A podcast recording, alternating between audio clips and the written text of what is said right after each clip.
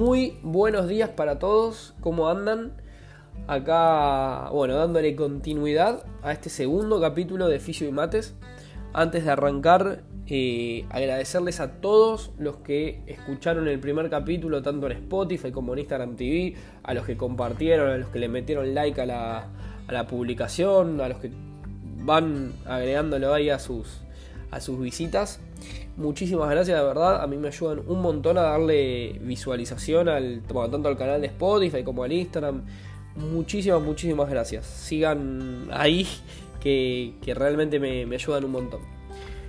Bueno, eh, la idea de este capítulo es hablar de patrones de movimiento. Es uno de los tópicos ahí que ustedes votaron. Esta semana seguramente voy a estar subiendo más encuestas como para ver eh, cuáles también son sus intereses y darle una continuidad y que ustedes sean parte de esa continuidad del podcast. Em, así que nada, estén atentos ahí a las historias que, voy a estar subiendo. Eh, como el capítulo anterior, la idea es traer este concepto, eh, intentar bajar a la tierra el, el concepto, que no importa si ustedes tienen conocimientos de kinesio, si estudian, si son entrenadores o si simplemente les interesa el tema, son personas que van a, rehabilitación, hacen recuperación, entrenan, eh, lo que sea, que bueno, que, esto les sirva para ustedes estar aprendiendo más y para ser conscientes de cuál es este, esta visión, este rol nuevo del kinesiólogo dentro del movimiento y dentro del ámbito deportivo. ¿no? Bien, eh, primero, antes de arrancar, vamos a buscar cómo se define en Google patrón de movimiento. Bien, el patrón de movimiento se refiere a una serie de acciones o movimientos organizados en una secuencia algorítmica cuya combinación permite el ejercicio de la función motriz que requiere estabilidad y permanencia en el repertorio motor del ser humano. Es el movimiento que requiere una secuencia de activación y timing apropiada para la actividad que queremos realizar. Este patrón requiere una actividad conjunta del sistema musculoesquelético y el sistema nervioso. Bien, así lo define Google. Eh, yo voy a intentar darles eh, mi visión de lo que es un patrón de movimiento y, bueno, obviamente poder conceptualizar un poquito más esto que, que, suena tan teórico, ¿no? Desde que trabajo con el movimiento de las personas, eh, empecé a entender que el patrón de movimiento se trata de la forma en que los seres humanos tenemos de relacionarnos con el ambiente que nos rodea y con la tarea que tenemos que realizar. Eh, estos patrones son comunes para todas las personas y dependen de nuestra anatomía.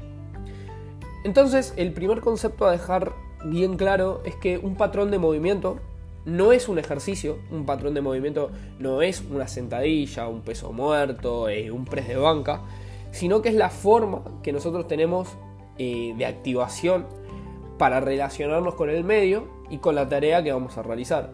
Estos patrones los empezamos a desarrollar desde que somos niños y lo vamos fijando con el tiempo y obviamente con la repetición.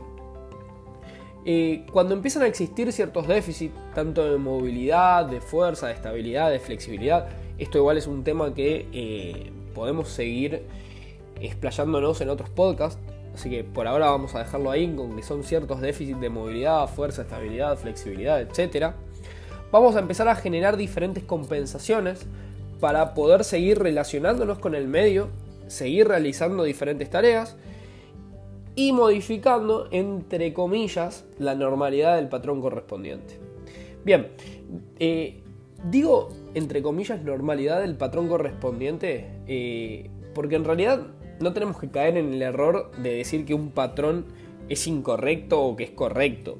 En realidad, eh, los patrones, primero que son comunes para todos los seres humanos, no se olviden nunca que nuestro código genético tiene un 99% de similitud entre todos los seres humanos. Entonces, lógicamente la tendencia a movernos eh, va a ser muy parecida para todos y de hecho la tendencia a compensar también va a ser muy parecida.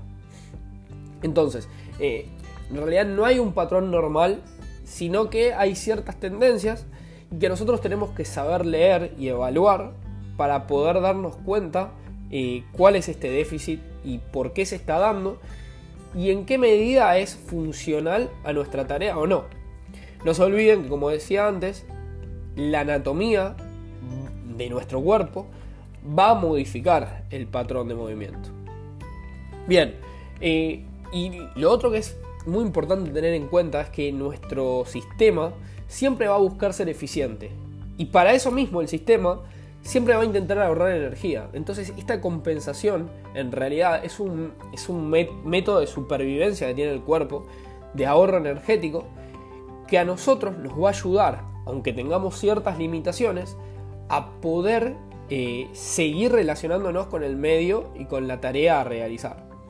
Entonces e, e, es, muy interesante eh, cómo el kinesiólogo se, empieza a insertar en un equipo de trabajo, tanto con traumatólogos como con entrenadores, para que nosotros podamos evaluar el movimiento, evaluar estas compensaciones y así analizar si podemos hacer que el patrón sea más eficiente.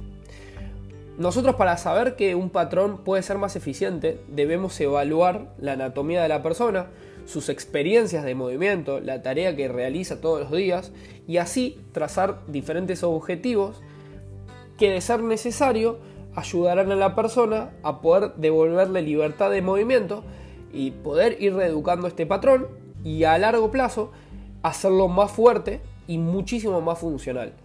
Entonces, entendamos, como para resumir un poco el, podcast, eh, la idea no es, no es extenderme mucho más, es que estos patrones de movimiento, primero que no son ejercicios, o sea, que después haya ejercicios que se parecen, que replican ciertos patrones de movimiento como para hacerlo, eh, para poder seguir desarrollándolos, es una cosa.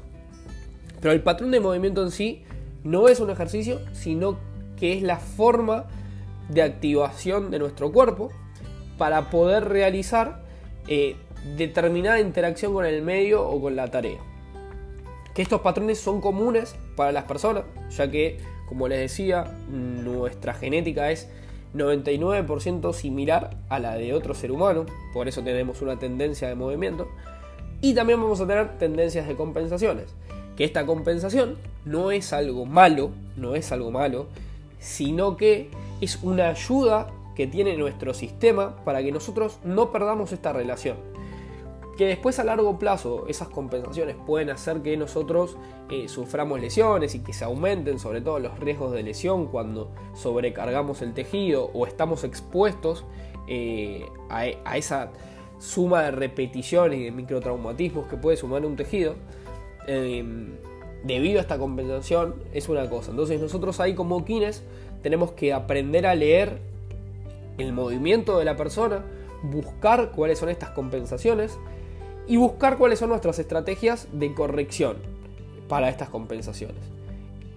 Para luego, después, incorporar de nuevo un patrón adecuado que la persona pueda realizarlo eh, sin correr riesgos de seguir aumentando los riesgos de lesión y que cada día sea más eh, fuerte y que tenga mayor control de ese patrón de movimiento. Creo que esta es un poco la, visión, eh, por lo menos mía, de lo que hago en tanto en una evaluación funcional como en un entrenamiento optimizado, o como una recuperación de una recuperación deportiva. Eh, la idea es devolverle la libertad a la persona y que reaprenda el patrón de movimiento con los rangos eh, de movilidad, de flexibilidad, de fuerza que, hemos ganado durante las sesiones. Eh, bien, ojalá que les haya gustado, que les haya quedado un poco más claro de qué se tratan los patrones de movimiento, por qué uno insiste tanto en tener que evaluar esos patrones, de ver cómo una persona se mueve para poder decidir cuál va a ser el camino terapéutico que vamos a seguir. Ya sea buscando algo más pasivo, como puede ser eh, una terapia manual para recuperar movilidad o flexibilidad de un tejido, como una terapia más activa para poder ir activando y recuperando este patrón de movimiento que, fuimos compensando por nuestro estilo de vida diario, de que muchas veces eh, permanecemos mucho tiempo sentados, tenemos un, trabajo muy, eh, muy sedentario y vamos perdiendo diferentes eh, grados de movilidad y, un poco de fuerza y funcionalidad a la activación de nuestro cuerpo. Entonces recuperar eso de manera activa también obviamente es importantísimo y de hecho es como encaro casi todos los tratamientos dentro de, lo que es fisiogiro. Así que nada, bueno, muchísimas gracias por escuchar sigan compartiendo, eh, sigan dándole like a las publicaciones. Eh, realmente a mí de verdad me ayudan un montón.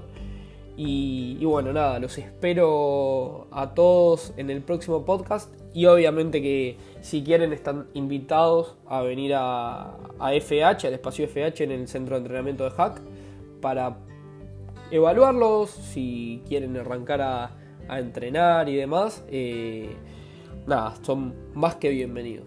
Así que insisto, muchísimas gracias por escuchar y nos estamos viendo o escuchando en el próximo podcast. Les mando un beso grande, sigan cuidándose. Chau chau.